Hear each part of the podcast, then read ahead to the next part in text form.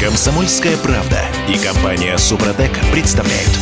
Программа «Мой автомобиль». Плата за парковки должна вводиться для улучшения организации движения дорожного, а не для зарабатывания денег. Ну, всегда они об этом так и говорили. Прикинь, э, в роли капитана очевидность у нас федеральный Минтранс, его эксперты пять лет, пять лет готовили методические рекомендации по расчету платы за парковку и на прошлой неделе начали рассылать этот документ в регионы. Ура, товарищи! Теперь мы знаем, по какому принципу будут создаваться платные парковки. И по какому принципу будут повышать стоимость платных парковок. Или понижать. Справедливости ради надо отметить, там и об этом сказано. Оптимист Кирилл Манжула. Пессимист Дим Делинский. Да. Реалист. Кто у нас? Олег Осипов на связи. Олег, привет. Нет, привет. Совершенно независимый. Ни оптимист, ни пессимист. И даже не реалист.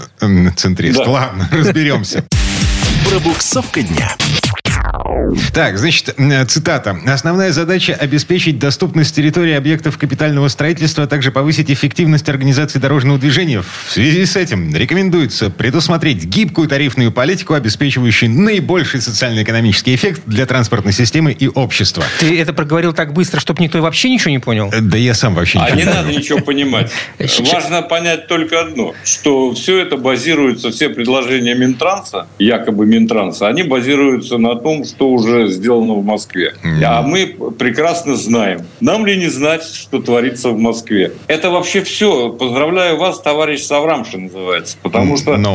для улучшения организации движения. Это полная туфта, вот ровно наоборот. Потому что э, большинство парковочных мест в Москве сделано за счет сужения проезжей части. То есть это никак не улучшило, а ухудшило организацию движения, вне всякого сомнения. Погодите, я не Это- видел, не видел вот тот самый документ, который мы сейчас обсуждаем в чистом виде. Вот, э, Пока мы цитируем коммерсант исключительно. Да, э, цитируем публикации. Ну в СМИ. и Э, Смотрите, правильно. на- насколько я понимаю, там не идет речи о том, какую часть дороги или тротуара, вот за счет чего сужать полосы движения для автомобилистов или пешеходов м, ради создания платной Ну, парковки. там, речь идет о, о том- тарифах. Да. Там прежде всего идет речь о Не, тарифах. послушайте, но там говорится, что должна возиться, вот принцип, принцип такой, парковка вводится для улучшения организации движения. Ну. Я утверждаю, что в Москве она введена для ухудшения. Ну, слушайте, Вот, я- вот и все. То есть, Я- я- я- Олег, помните, про- помните, как Олег- в романе? Олег, прости, просто, ну, большая часть наших слушателей, я так думаю, они... ну, Значительная часть. Значительная часть, да, так назовем это. Они не в курсе, как там организовано у вас в Москве. но Это А самое... вот я рассказываю. Так, хорошо, приняли. Значит, Олег Осипов недоволен тем, как организованы платные парковки в Москве, а как организованы платные Конечно. парковки в Петербурге. У нас не сужали. У нас, наоборот, расширяли в этом плане. Ну, вот хотя бы взять ту улицу, на которой находится наша редакция. Значит, там две полосы, и они были заставлены слева и справа машинами. Ввели платную парковку, а на одной полосе запретили парковаться вообще. И сейчас расширилась э, часть, где машины могут проехать. Вот, и это, в общем-то, хорошо. Это благо. Да, парковочных мест стало меньше, но и машин стало меньше. Ну, тупо потому, что Слушайте. 800 рублей платить в день, э, извините, по 100 рублей в час, э, ну его нафиг. Я бывал, как вы понимаете, в Питере. Конечно, это безобразная была парковка до вот Вторым- вторым, третьим И рядом сейчас парковались. лучше не стало. Ну, причем, в чем тут проблема, я не понимаю. Запретите парковку в этом месте, так сказать, и гоняйте эти машины. тут. Для этого есть ГИБДД. Чего вообще городить огород? То есть, Помогла то есть, то есть вместо... не помогла Секунду, парковка. Олег, вместо того, чтобы вводить платную парковку, ты говоришь, что нужно вообще запретить парковку. Нужно сделать парковку так, чтобы она не отражалась на движении, чтобы Так, она не хорошо. ухудшала. В методических поток. рекомендациях Министерства транспорта говорится о том, что платную парковку нужно вводить в тех местах, где в будни, в час пик 85% мест занято. Более чем 85. Вось- более чем 85% мест занято, тупо потому что нужно разгружать вот это место от транзитного транспорта. Все вот это вот, вот, вот зачем сейчас вот в эту вот ерунду влезаем, так сказать, Е 85%, 79%. Это формальный вообще критерий, исходя из которого Это вот региональные именно. Власти, в, власти в Новосибирске, власти во Владивостоке, власти в Кирове, где угодно, Казани. будут, в- там уже есть платные парковки, Ну, в будут том числе. вводить, на- это цифры, на которые власти ориентироваться будут, Это вводя всё- платные парковки. Это все, чтобы людей запутать и пустить пыль в глаза. Парковки делаются платными исключительно для того, чтобы заработать деньги. Никаким образом они положительно не могут отразиться на трафике, на э, движение. Выглядываем в окно петербургской редакции. Значит, если раньше для того, чтобы грузовичок, привезший какие-нибудь продукты или мебель, э, мебель, да, вот как бы наш да, разгрузил бы эту самую мебель. Для того, чтобы этот грузовичок протиснулся через Гатчинскую улицу, на которой находится наша редакция, ему приходилось сбивать зеркала. Э, это, это реальные истории. Слушайте, я, И я этом... опять же повторяю вам, да, что мешало не разрешать там парковаться? Зачем? Причем тут платные парковки? Запретите, чтобы люди Олег, не ставили ну, пла- платная парковка Смотри. в данной ситуации уменьшила количество автомобилей, которые сюда приезжают. Я уже не еду Слушайте, на ну, работу ну, на автомобиле. Честно, Кирилл, я сочувствую. Ну, так я не могу не ехать, потому что я живу за городом, да, допустим. А, это все частная история. Ну, в каком-то месте, может быть, чему-то помогла, так сказать. Может быть, как-то действительно, так сказать, организовала это получше, избавилась от хаоса. Да, конечно, безусловно, положительные элементы есть, вне всякого сомнения. Но это попутная история. На самом деле, для того, чтобы парковку обеспечить, нужно место. В Москве этого места, в Питере, наверное, побольше немножко. В Москве этого места ой, нет. Не, не, не. Ой, ой, ой, как раз наоборот. В Петербурге Можно... узкие, узкие улицы. улицы. Да, конечно. В Москве тоже разные улицы, я вам должен сказать. Но не будем в мелочи э, заниматься. Дело в том, что э, Москва, беда, почему с парковками еще, благодаря вот этой идиотской точечной застройке, когда все э, под курятники и ничего для автомобилистов. И опять же, вот даже в новых, которые сейчас строятся, там нет место для парковок, для бесплатных. Есть один маленький... Да и для платных. Да, Олег, есть, э, Олег, Дима, есть маленький нюанс в этом вопросе. Вот э, то, что мы обсуждаем, это самое разъяснение Минтранса. Помнишь, Дим, когда... Методические, методические рекомендации. рекомендации. Помнишь, когда у нас э, явили о введении последних зон платной парковки, да, у нас там Васильевский остров и потом Крестовский остров. И далее, типа, вроде бы все из центральных районов. No. Но чиновники сказали, что мы рассматриваем возможность введения пятна э, точечно. Пла- точечно платной парковки парковки в других районах города, которые не относятся к центральным. И вот эта методика, 85% и больше, она тогда была нашими чиновниками озвучена. И сейчас как бы... Теперь у них есть э, бумажка, которая они федер... откладываются. От, от, от федеральных властей. Послушайте, это вообще очень тяжелый вопрос на самом деле. Он э, касается любого мегаполиса мира, не только России, не только Москвы и Питера. Но дело в том, что он везде решается по-разному. У нас это сделано просто за счет того, чтобы нарисовать линии на асфальте и поставить машину. Больше ничего ничего не делать, и собрать деньги. А... Более того, в Москве парковки уже платные, совершенно даже не только в центре. Так в том Они далеко за... Вы да, в спальных да. И за МКАДом есть, э, парковок. мы уже и ржали по этому есть. поводу. Э, смотрите. И, понятно, везде. Еще, всюду, еще потому... раз, Олег, смотрите. Если есть место, где машин слишком много, у властей, ну, сложилось так, ну, так получилось. У так, вокзала, например. Так, извините, вот мы уже живем вот так. И ничего мы с этим поделать не можем, кроме того, как запретить людям приезжать в это место вообще. Второй вариант. Запрещайте. Да, разрешить людям приезжать в это место, но... Но за деньги. Но за деньги. И вот тут уже возникает имущественный ценз. Если ты готов Можно. платить за это, окей, не вопрос. Если ты Послушайте. не готов платить за это, ты, ты не поедешь сюда на машине, потому что штрафы эвакуация. Послушайте, мы сейчас говорим с вами о чем? О том, как организовать э, парковки кратковременные у вокзалов? Как это будет организовано, Олег? Как это будет организовано? Например, вот биз- бизнес-центр, организовано... бизнес-центр на окраине города, рядом со станцией метро. Чудесно. Там будет все запарковано в том случае, если это популярны у автомобилистов место, они используют площадки рядом с этим бизнес-центром как перехватывающую Смотрите, парковку. Вот мы сейчас с вами уходим опять в мелочи. Чего от нас, собственно, Минтранса добивается? На самом деле есть главный вопрос. Вместо того, чтобы застраивать курятниками, надо сделать парковки. Олег, Олег курятники Таких уже решений... построены. Их что, сносить сейчас? Да, сносить к чертовой матери. Много, много лучше снести. Потому что на это смотреть без слез невозможно. Но дело не в этом. Дело в том, что мы сначала сделаем проблему, потом думаем, как ее решить. На самом деле были решения, и в Москве они есть. Когда многоуровневые парковки строятся. А... Я не против того, чтобы люди платили, когда подъезжают там к вокзалу или э, к аэропорту. Я понимаю. Но к чему это приводит в итоге? В итоге это приводит к тому, что Москва пустеет в центре. И так и слава да, богу.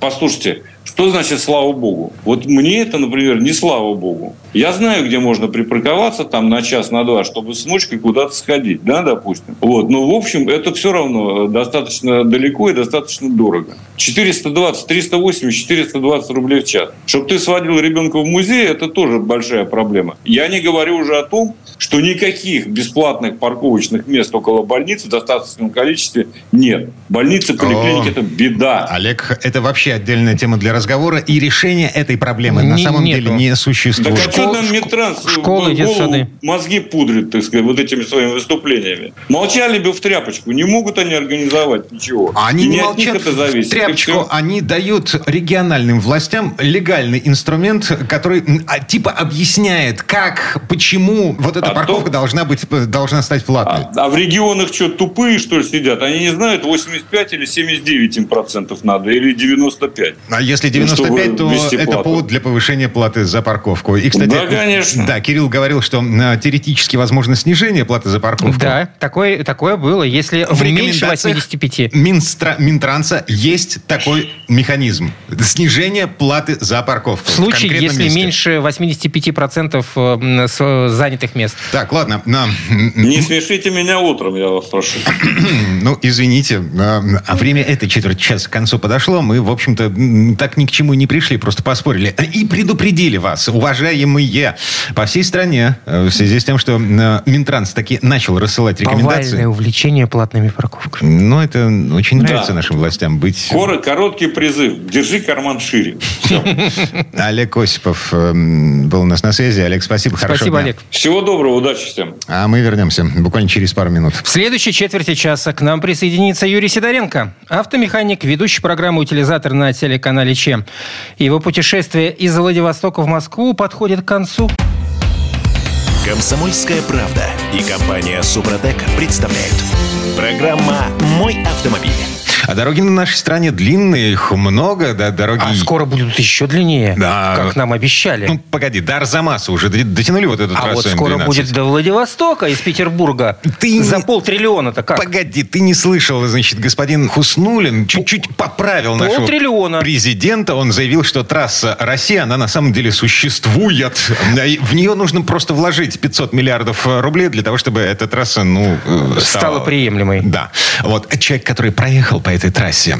Юрий Сидоренко, автомеханик, ведущий программу «Утилизатор» на телеканале Че у нас на связи. Юр, доброе утро. Доброе утро, Юр. Доброе утро. И этот человек, еще раз, на всякий случай, если кто-то пропустил все, человек гонит машину из Владивостока в Москву. Это такой отпуск, такое приключение и такой эксперимент. Да и работа, в конце концов. Да. Дорожные истории. Так, ну что, а, мы уже в европейской части страны, да? Ну, как бы уже по полной программе, я уже, ну, просто считаю уже как домой приехал. Класс вообще, вопрос нет. Кстати, знаете, что я в прошлый раз не сказал одну очень интересную вещь? Это мое наблюдение как водителя. В Омске, э, где мы были, очень много водителей женщин. Так. Вот просто, я не знаю, то ли это был выходной, когда вы там были, то ли реально там все девчонки пересели, ну, же, девчонки, женщины, я имею в виду, девочки, девчонки, вот они пересели на машины и ездят вместо мужиков. Это так неожиданно. Ну, был массов, говоря. массовый запой, наверное, у мужиков. Я не знаю, ну просто там реально их много. То есть вот я стою на светофоре, да, а прям вокруг меня вот машины стоят, и ни в одной машине э, нет водителя мужчины. Ну, во-первых, это красиво. Это очень классно. И во-вторых, тоже. Да, а в-третьих, слушай, мы начали с дорог и начали вот с этой трассы «Россия», которая свяжет Петербург с Владивостоком. А, напомни мне, пожалуйста, ты же проехал вот по той самой дороге, по которой ездил в свое время Владимир Путин на «Желтой калине». А, там асфальт, я правильно помню, там местами все-таки и все еще нет асфальта, несмотря на то, что с Калины прошло уже сколько, 15 лет. Угу. Э, там история какая? Вот про то, что даже мне очень многие в комментариях пишут, то, что там нет асфальта вообще. Не, ребят, такого там нету. То есть там есть то, что трассу повредило после тайфуна. Часть трассы, например, смыло ее, сделали, подсыпали. То есть вот такого, как раньше было, как мне там рассказывали, сторожилы говорят, мы 200 километров ехали вообще по щебенке там, то есть там вообще там кривая дор- дорога. Там такого сейчас нет. Есть какие-то кусочки участков. Даже, между прочим, был участок, по-моему, от Тюмени э, до Екатеринбурга. Либо чуть позже, но я посмотрю по своим записям потом. Там тоже там вообще пропал, пропал кусок. Вот едешь, едешь, представляешь, вот хорошая дорога, бац, и вот ровно 800 метров, я не знаю почему, дорога, ее такое ощущение, что вообще нет. Mm. Такое ощущение, что, что кто-то ее себе прикупил, этот кусочек, и просто у нее деньги кончились, чтобы туда вкладываться. Слушай, у нас в Ленинградской области на границе с Карелией довольно долго существовал такой кусок дороги, трасса сортовала, федеральная, все дела. Значит, кусок асфальта по Ленинградской области, кусок асфальта по Карелии, а между ними, извините, грейдер. А не нашли, кто должен финансировать этот ну, участок? Ну, ну, там маленький кусочек только. Так дорога нормальная. То есть, если ехать аккуратно, если как я не гнать, э, то есть, в смысле, как я ехать с этой скоростью, то есть не гнать там 100-120, там 130-140, а ехать там нормально 80-90 км в час, смотреть по сторонам, смотреть, естественно, с какими-то выбоинами, которые там могут быть. Там есть неровности очень неприятные, вот о которой я сейчас тоже, кстати, хотел рассказать э, чуть позже. Вот э, то тогда нормально. То есть доехать, в принципе, можно, и такого нету, как мне там один комментарий написал. Я не попал в Благовещенск, потому что грунтовка у меня. У него где-то была грунтовка. Из Хабаровска Благовещенск. Такого не было. Там нормальная трасса. Ну, относительно нормальная, но нормальная. Юра, сам, Юра знает, он проверил. Да, значит, приговариваем. Господин Хуснулин вполне ничего себе объективен, когда говорит, что нужно всего ничего, 500 миллиардов для того, чтобы привести эту трассу в пристойное состояние. Копейки напечатаем. Mm. Слушайте, ну тут история такая, Дим, ты знаешь, вот если взять вот эту трассу, по которой я ехал на данный момент от Арзамаса прямо до своего гаража, вот реально эта трасса, вот, вот не поверите, вы знаешь, кому расскажешь, вот эта трасса идет от Арзамаса до моего сервиса. У меня потому сервис стоит на северо-восточной хорде, и я прямо по ней приезжаю. Вот, но это очень круто. То есть там сделано классно. Это М12. До конца не М12, это платная, ведущая в Казань. До Казани ее дотянут в декабре. Э, ребят, смотрите, я э, пока еще не знаю, сколько по деньгам это мне обошлось, потому что я ехал по транспондеру, у меня там лежит сумма 10 тысяч, поэтому я не знаю, сколько с меня сняли. Я это обязательно у себя в соцсетях расскажу. У меня в ВК будет, и в Ютубе будет у нас потом выложено, сколько денег на все потрачено. Вот, но по кайфу. То есть, смотрите, я въехал в Арзамас, и мне показало э, ехать до Москвы, а там оставалось 400 километров. 14, 400 с копейками. Вот. Мне показало ехать 3,5 часа. Клево. И так оно и получилось. То есть я реально встал, это две полосы, это полностью освещенная ровная дорога, посередине разделитель, две полосы в каждую сторону. Вот. Потом есть классные такие парковки. Я даже я на одной вышел, я это снял. Потому что она очень грамотно сделана. Там сделаны такие ну, сиделочки классные, потом, где можно сесть покушать. Прямо, знаешь, такой, как с крышей. Э, столик там стоит такой Погоди, железный. А, для нас, петербуржцев, которые периодически катаются в Москву на машине, в общем... А что, думаешь, москвичи в Петербург не катаются на машине? Да, хорошо. Значит, для москвича Юры Сидоренко зона отдыха оказалась каким-то чудом невероятным. Да, на трассе из Москвы, из Петербурга в Москву, в общем-то, все то же самое. Я понял. Ну, там, смотрите, на трассе из Петербурга в Москву я точно знаю, или, по крайней мере, может быть, сейчас это появилось, до этого не было. Нету отдельной стоянки для, или есть, для большегрузов. Они там же и стоят. Есть. Ну, а, отдельная. Нет, секундочку. Нет. Смотри, Отдельная стоянка там для большегрузов, она дальше. Выделенная зона под большегрузы. Вот, рядом парковочка для легковых машин, и все вместе тусуются э, под э, козырьками на скамеечках. Ну, в общем, значит, в принципе, это все хорошо сделано. Значит, для меня просто... Я, видимо, давно не ездил в Питер. Видимо, уже после этого доделали что-то. Вот, вот, но мне понравилось то, что там вот это все сделано классно. Отдельно для, для большегрузов прям такие широкая парковка. Они так вдалеке стоят, получается. То есть они вдалеке от трассы, получается. Вот в чем кайф. Mm-hmm. То есть он, если понял. туда встал, то там может спокойно отдохнуть.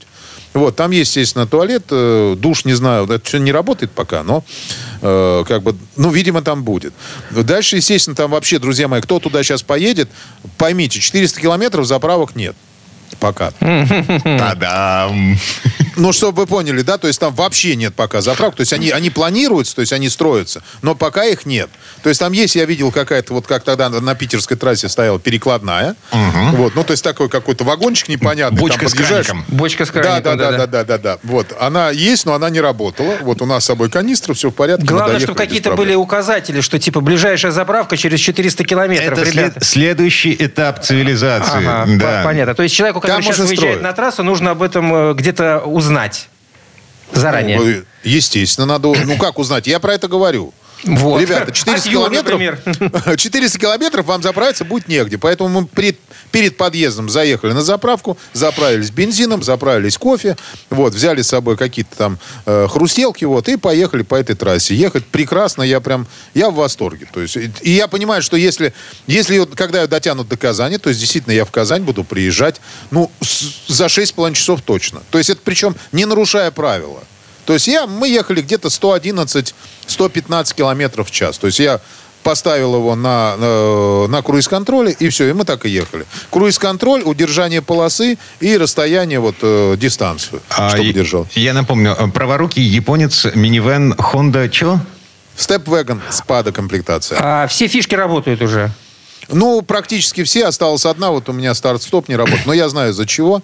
Вот. Это надо аккумулятор просто другой поставить, и все. Потому что там же... А, это умная машина. Слабенький аккумулятор, что ли? Погоди, а Он... а зачем, зачем тебе вообще старт-стоп?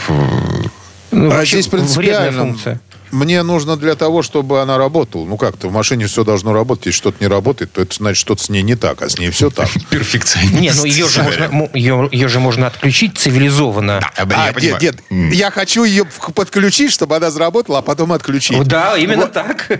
Я так и сделаю, но просто О. она мне не очень нравится, эта функция, но она должна быть. А она пока не работает. То есть вот это мне не нравится. Вот.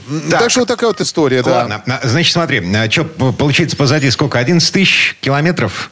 11 тысяч где-то 700. Ну, если быть точным. Мы все посчитаем. То есть я думаю, что к следующему эфиру я уже успею сделать какую-то общую выкладку по поводу нашего путешествия. Ага. Сколько мы городов прошли, сколько мы денег потратили, сколько километров проехали, сколько мы были в каких городах. Вот. Сколько и бензина я... сожгли. И как? Э, еще один важный вопрос. А машина-то как это все пережила? Праворукий Слушай... японец, купленный с аукциона. Не новый, 2018 года, хочу сказать принципе, вообще практически проблем никаких не было, кроме заклинивших задних суппортов, но это из-за глупости, скорее всего, того, кто менял там колодки. Все, это было поменено еще до, ну, до меня, грубо говоря. Вот, в какой-то момент времени там кто-то поставил туда колодки. Это безрукие японцы там намудрили. Они Я... поста- поставили нештатные колодки, или э, это фирменные колодки, но не штатные. Ну, они не совсем под, подходят под эту модель. Вот. И как бы все, все остальное с машиной все было в порядке. То есть я спокойно доехал, без проблем вообще каких-либо. И, ну, я ее не насиловал. То есть я ехал очень аккуратно, ребят. Если вы будете ехать аккуратно, и машина будет нормально подготовлена, поверьте мне, это путешествие вам будет в радость. Э, это точно совершенно. Три недели в пути. Три недели. Ну, Месяц. Главное, что в радость, Дим. Mm-hmm. Месяц, да, Дима, месяц. Месяц, хорошо. Значит, с, э, как это в мультике-то в том, э, по дороге в городах останавливались, концерты давались неизменным успехом. Именно так и было, Именно так, кстати, и было, действительно. Между прочим, э, вот коротенько скажу, что мы в некоторых городах, мы проскочили мимо, например, Екатеринбург и Нижний Новгород. Ну, так получилось, что уже нам надо было срочно возвращаться в Москву. Вот, но мы там все равно, мы туда заехали, встретились с подписчиками. Ребята, вот большое спасибо всем, кто успел, во-первых, прийти на эти встречи. И особенно в таких вот коротких вещах, э, как я, э, как вот мы проездом были, и то народ прибежал, подарков подарили, нафоткались. Ну, класс вообще. Юрий Сидоренко, автомеханик, ведущий программы «Утилизатор» на телеканале «Чем». Еще немножко путешественник и экспериментатор. Э, Юр, спасибо, ждем отчет. Спасибо, Юр. Большое спасибо, всем удачи. А мы вернемся буквально через пару минут. В следующей части программы у нас Федор Буцко. И поговорим о том, как Китай становится ведущей мировой державой в автостроительстве. И в Европе зреет недовольство по этому поводу. Комсомольская правда и компания Супротек представляют. Программа «Мой автомобиль». А сейчас странные цифры будут. Доля китайских машин в России около 50%. Мы как-то с этим уже смирились. Стадия принятия в разгаре. Ну вот еще один наброс. Доля китайских машин в мире 30%. Скажи мне, пожалуйста, что странного в этих цифрах? Треть всего мирового авторынка в этом году, и это не только за счет продаж внутри страны, но мы же знаем, э, китайский рынок, он самый большой. Вот если бы был бы у нас э, хрустальный шар, и мы бы так вот 20 лет тому назад бы вот такие бы цифры озвучивали бы в эфире, это было бы странно. А представь себе, что у нас есть хрустальный шар. Федор, Федор Буцко у нас на связи. Федь, доброе утро. Доброе утро, Федь. Доброе утро. Вот это представили. Спасибо. Чуть-чуть ты его хрустальным шаром назвал. Сейчас а мы будем э, загадывать на не на 20 лет вперед, ну хотя бы на год вперед э, и по поводу китайского рынка и захвата китайскими автомобилями э, на минуточку Европы, где французы, немцы, э, эти, как их, итальянцы еще есть и даже немножко шведы. Дорожные истории. Так, ну что, мы дожили до тех времен, когда Европа пересаживается на китайские машины. И не только это. Дело, понимаешь, вот мы все время смотрим, ах, Европа, ну, иногда говорим, ах, США. На самом деле мир-то э, ну, сильно шире простирается. И то, что у нас в новостях очень мало идет э, информации о, допустим, странах Юго-Восточной Азии а, или просто Азии, разные там, или Африки, это, или, или Австралии. Это просто наш недосмотр. Но они как бы далеко, мы туда типа не смотрим, у нас, знаешь, это, зрение не такое хорошее, да, подзорная труба у нас не такая длинная. А на самом деле, э, ну, большие деньги крутятся там, и много технологий там. И действительно, сейчас эпохальное событие. Япония, которая, ну, очень долго была лидером по мировому экспорту, по числу автомобилей. Понимаете, да, маленькая Япония была мировым лидером по количеству экспорта, автомобильного экспорта, да, то есть больше всех стран автомобилей за границу отправляла Япония. Сейчас она уйдет на второе место, и на, на, лидером, понятно, станет Китай. А, уходит эпоха, когда много десятилетий доминировали, э, в принципе, на рынке экспортеры из там, Европы, Америки, Японии, Южной Кореи. А, и в том числе вот эксперты говорят о том, что такая активность, экспортная активность Китая связана со структурными проблемами в самом китайском автопроме. А, есть слишком большое расхождение между количеством автомобилей, которые Китае производятся или могут производиться, да, мощности заводов, и тем, сколько население покупает. Тут дело в следующем. Они не рассчитали, по-видимому. Э, очень быстро э, падают продажи автомобилей с двигателями внутреннего сгорания в самом Китае. Их уже стараются не брать очень много кто. То есть от, э, от этого они уже скорее-скорее уйти, да, как, как люди от паровоза. У нас же уже есть тепловоз, зачем нам паровоз? И получается, что им нужно куда-то девать эти машины. То есть у них, это, пи- да, это не все. У них перепроизводство, да, у них, правильно? У них, у них огромное, у них помимо перепроизводства, по разным данным, там от 3 до 5 миллионов автомобилей сейчас бесхозные стоят. А, это много, да, ну, то есть, ну, как бесхозные. Не бесхозные, но как бы они всегда должны на складах что-то быть. Но вопрос, что сейчас эти склады уже что-то полны. А, и, в принципе, есть еще такая тенденция, что городское население Китая, вот это новое молодое поколение, это те ребята, которых э, там в Китае там через какое-то время назовут хипстерами, ну, только их назовут как-то иначе, у них какое-то свое будет меткое словечко, да, они, в принципе, потихонечку отказываются от э, идеи владения автомобилем. Пользование, да, права сделать, да. А машину беру тогда, когда она мне нужна, а не то, что вот я к ней привязан, вот ее корми, налог за нее плати, там куда-то ее паркуй удобнее просто э, использовать вот это вот э, совместная мобильность, то, что называется. И поэтому огромное перепроизводство, и Китай сейчас бомбит, э, значит, на экспорт. И действительно, он по количеству единиц в этом году уже обошел всех остальных. Но Федь, на подожди, самом деле... Секундочку. Но если бы э, другой бы рынок был не готов покупать эти автомобили, сколько бы они не забрасывали э, своими автомобилями, там, не знаю, европейский рынок или американский, они бы там также и стояли бы, правильно? И, и вот смотри, цифры. Значит, в 2021 году. Доля китайских машин на, а, допустим, английском рынке э, составляла а, что-то порядка... 0 целых э, хрен да, десятки. Да, да. Сейчас 4-5% машин на дорогах... Э, Значит, они стали конкурентоспособны? А они заваливают рынки, конечно же. Ну, ну, какая технология? Ты предлагаешь много-много-много всего за дешево-дешево-дешево. То есть здесь вопрос Посмотрите. демпинга исключительно? Конечно, конечно. И, и вот, например, глава BYD, крупнейшей компании, которая еще и батарейки для всех делает, он же и говорит, ну, типа, у нас сейчас есть окно возможностей, еще несколько лет. Европейский, там, американский, еще в целом мировой крупный такой традиционный автопром получил несколько мощных ударов под дых. Сейчас они еще не оправились, они еще не встали. Вот пока они еще не встали, да, вот представь себе, как на ринге, да, uh-huh. такой,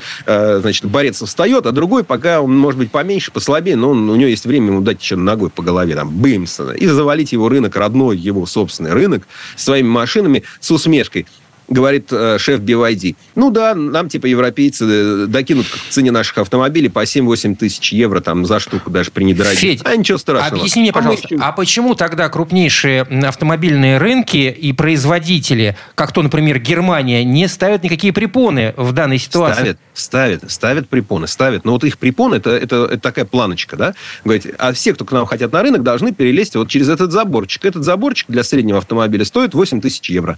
Подходит китайцы, говорит, 8, на, 8500 возьми. Так, может быть, надо меня, учитывая, что, я не знаю, это тот же... Но это уже ценовые войны, понимаешь? Если ты говоришь, а мы китайские сюда не пустим, а на каком основании? Почему не пустим? Ну, вводить пошлины, я не знаю, есть будем, масса... Будем крушить на границе, будем это самое, под откос поезда... Э, Но ну, есть же масса пускать, любых... Вернее, не эко... поезда, а корабли затапливать. Есть же масса экономических... Подожди, Федь, но есть же масса экономических каких-то рычагов влияния на все это дело. Конечно, есть, конечно, это деньги. Это деньги. А, вот они деньгами пытаются... Ну, китайцы смеются над, над этими деньгами. Да, можно какие-то ввести, наверное, дополнительные ограничения. Нужно будет прыгнуть там, знаешь, через себя. Например, там, а, ну, какой-то дополнительный тест для китайских автомобилей там и что-нибудь. Ну, китайцы его обойдут, сделают. Вы хотите так? Хорошо, мы, мы, мы сделаем, как вы хотите.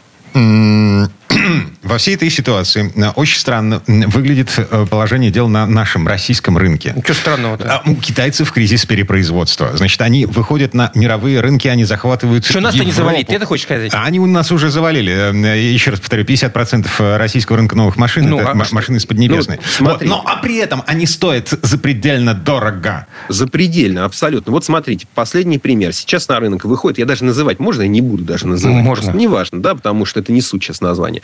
Выходит э, кроссовер, самый маленький из всех, какие вы себе можете представить. Ну, такой вот, ну, вот чуть крупнее Матиза, конечно, но, ну, такой небольшой. А, и, собственно, да, в нем есть весь этот прожиточный минимум, который сейчас в Китае должен быть в любом новом автомобиле. Ну, то есть там есть там видеокамера, там экран, э, какой-нибудь кнопочный старт двигателя, там кондиционер, там что-то еще. Ну, это просто прожиточный минимум. Это как раньше в «Жигулях» была там печка и радиола, понимаете, этого было достаточно. А еще и антенна, понимаешь, вон антенна там на крыле, и зеркало справа есть, и подголовник. Ну, типа, вот, вот такой вот набор. А, и она у нас каким-то образом ценой вылезает, уже так стремится, видно, тянется к двум миллионам рублей. Два миллиона рублей. Спасибо, За что? Ребят. Слушайте, мы так много об этом говорим, я имею в виду о ценообразовании, и, я до сих, и, и до сих пор я не врубился. Вот почему. Ну, вот, вот по, по всему, да, по дорогой логистике. Машину сюда притаранить стоит там пару тысяч евро, там уже, уже а то и больше. Да. Ага, а в там Европу... можете надо деньги А в Европу морозить, дешевле, да, дорогие. Дим, ты прав. А в Европу дешевле? А туда отправлять машины другого уровня, на них больше зарабатываешь. Потому что э, нам пытаются сделать нам подешевше, но это взять там что-то, что на наши деньги стоит 700 тысяч, и привезти сюда, например, с накруткой еще миллион двести, да, сверху. То есть 700 плюс миллион двести. Получаем миллион девятьсот. Это, это э, наш нынешний вариант э, развития такого вот э, вширь, да, не, не вверх, а не вглубь, а вот вширь такого развития автобизнеса. Да. То есть везут, что-то везут и ставят какие-то цены. Там, а за столько возьмете?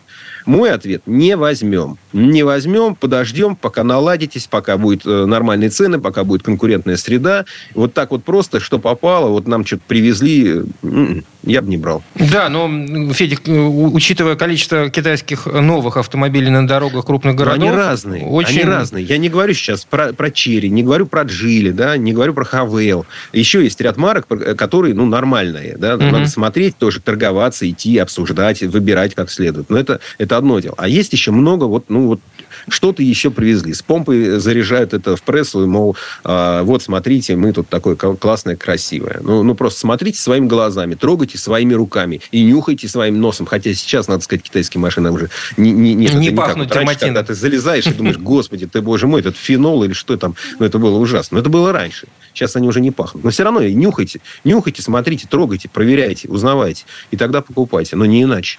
Так, 50 секунд до конца этой четверти часа. Один очень простой вопрос. Китайские машины для европейского рынка, вот то, чем они захватывают Европу, они отличаются от китайских машин для российского рынка? Тех, которые массово у нас и массово пытаются у них, они отличаются довольно значительно. У нас тоже есть хорошие, дорогие китайские машины, ну, а, а в Европу едет еще то, что у нас как-то не всегда доезжает, да. То есть э, в Европу э, едут кроссоверы, ну, класса, скажем, Volkswagen Touareg или там Volkswagen Tiguan, ну, уже, конечно же, с большой долей электрификации. Ну, к нам же они тоже опциями. едут. Они тоже едут. Ну, там они... Просто они у нас... это Они в Европе дорогие. Они в Европе тоже стоят там 60, 70, 80 тысяч евро стоит такой большой, хороший кроссовер. Ну, как Mercedes GLE примерно, только китайский. Да, он стоит 60-80. Ну, просто Mercedes-то GLE сейчас э, стоит в Германии сотку, а это уже совсем другие деньги, да, получается, что китайцы дешевле. Да еще и больше электричества в него влезает. Такие дела. И у нас они стоят столько же. 8 миллионов, 10 миллионов. Да? Вот если там смотрите, там есть интересные машины. К сожалению, многие из них а, имеют нерусифицированную мультимедийную систему. И мне тут как-то говорил продавец, говорит, ну ничего, тут люди все привыкают. Да? Ну, К иероглифам, что ли? Там цветом подсвечены картинки какие-то, пиктограммы. Хотя, хотя бы на английском. Страшно. Вот, я прям себе представляю, как я за 8 миллионов, короче, смотрю на китайские иероглифы. Мы доживем до того момента, когда у нас на рынке появятся подержанные машины из Европы, но китайского производства. О, Господи, боже мой. Извините, я с трудом себе могу представить. Очень грустно. Очень грустно. Выкинь свой хрустальный шар. Очень грустно, Дима, но я думаю, что ты, может быть, даже прав. Это Федор Буцко. Э, Федь, спасибо. Спасибо, Федь. Хорошего дня. Пока-пока. А мы вернемся буквально через пару минут. В следующей части программы у нас журналист и летописец мирового автопрома Александр Пикуленко. Послушаем историю о Мерседесе для африканских колоний. Комсомольская правда и компания Супротек представляют. Программа «Мой автомобиль». А это мы вернулись в студию радио «Комсомольская правда». Я Дмитрий Делинский. Я Кирилл Манжула. И в этой четверти часа у нас традиционная история от Александра Пикуленко. Ну, с дорогами в Африке плохо, а с их качеством и того хуже. Поэтому в 1907 году немецкое министерство по делам колонии выдало заказ фирме Daimler – на разработку экспедиционного автомобиля для дальних рейсов по бездорожью. К этому времени сын основателя компании уже несколько лет работал над идеей полного привода для автомобилей. Кузов, как и мотор мощностью в 35 лошадиных сил, взяли от серийного лимузина, а ходовая часть получилась поистине уникальной для своего времени. Полный привод наделял автомобиль феноменальными показателями проходимости. Машина легко преодолевала песок, крутые подъемы и раскисшие дороги. Это был «Мерседес» в начале 20 века. Вот так вот. Вот здесь слово Сан Санычу. Предыстория. Если окажетесь в Вене, обязательно загляните в Национальный военный музей. И сделать это советую еще и за тем, чтобы увидеть военные мундиры гусар XIX века, ярче которых, чем в Австро-Венгрии, не было ни в одной стране мира. Не менее любопытно взглянуть и на Греф und автомобиль, в котором был застрелен кронпринц. Помните у Ярослава Гашика? Убили, значит, Фердинанда-то нашего. Событию, послужившему поводом к началу Первой мировой войны, отведен в музее целый зал. А чуть поодаль выставлены стальные колпаки с фортов Перемышля, в свое время считавшимися неприступным. Залезешь внутрь такого колпака и становится не по себе, как представишь, что испытывали сидящие там бойцы – когда эти сферы проламывали снаряды штурмовых орудий. Казаки взяли Перемышль и удерживали его два месяца. Похожая сферическая бронебашня стояла и на броневике «Австродаймлер», построенном инженером Пауэлем Даймлером. В одном из залов музея на неприметном стенде помещена фотография этой боевой машины – а еще об этом автомобиле известно, что он оснащался 8,5-литровым четырехцилиндровым мотором мощностью 50 лошадиных сил. Дорожный просвет составлял потрясающие 335 миллиметров. На испытаниях броневик преодолевал 18-процентные подъемы. Но, тем не менее, он не впечатлил высших чинов ни австро-венгерской, ни германской армии. Однако Пауль Даймлер – настойчиво продолжал развивать полноприводную тему, теперь уже в направлении мощных артиллерийских тягачей. Армия Австро-Венгрии первой применила механизированную тягу для своей артиллерии. Пауль Даймлер был старшим сыном одного из изобретателей автомобиля Готлиба Даймлера. В 1899 году наследник занял пост технического директора машиностроительной фирмы Беренц Фишер и Ко, расположившаяся в венском пригороде Нойштадт. Эта компания была филиалом германского промышленного общества Daimler Motoren Gesellschaft, которое, в свою очередь, было основано при участии его отца. По сути, фирма Daimler жила на два дома – немецкий и австрийский. И даже после смерти отца-основателя в 1900 году, когда акционеры предприняли все возможное, чтобы уменьшить долю семьи Daimler в деле, Техническое взаимодействие между Веной и Штутгартом не прекращалось.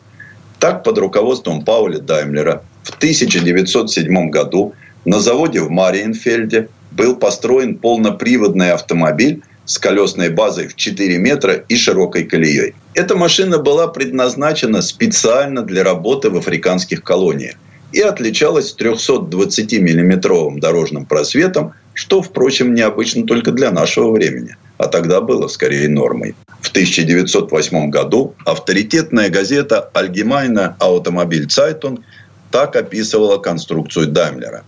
Все сколь-нибудь высокие дорожные неровности пропускаются под передние и задние осями, а частично уязвимая нижняя часть картера коробки передач прикрыта стальной защитой, закрепленной между штампованными поперечинами и составляющей единое целое с рамой.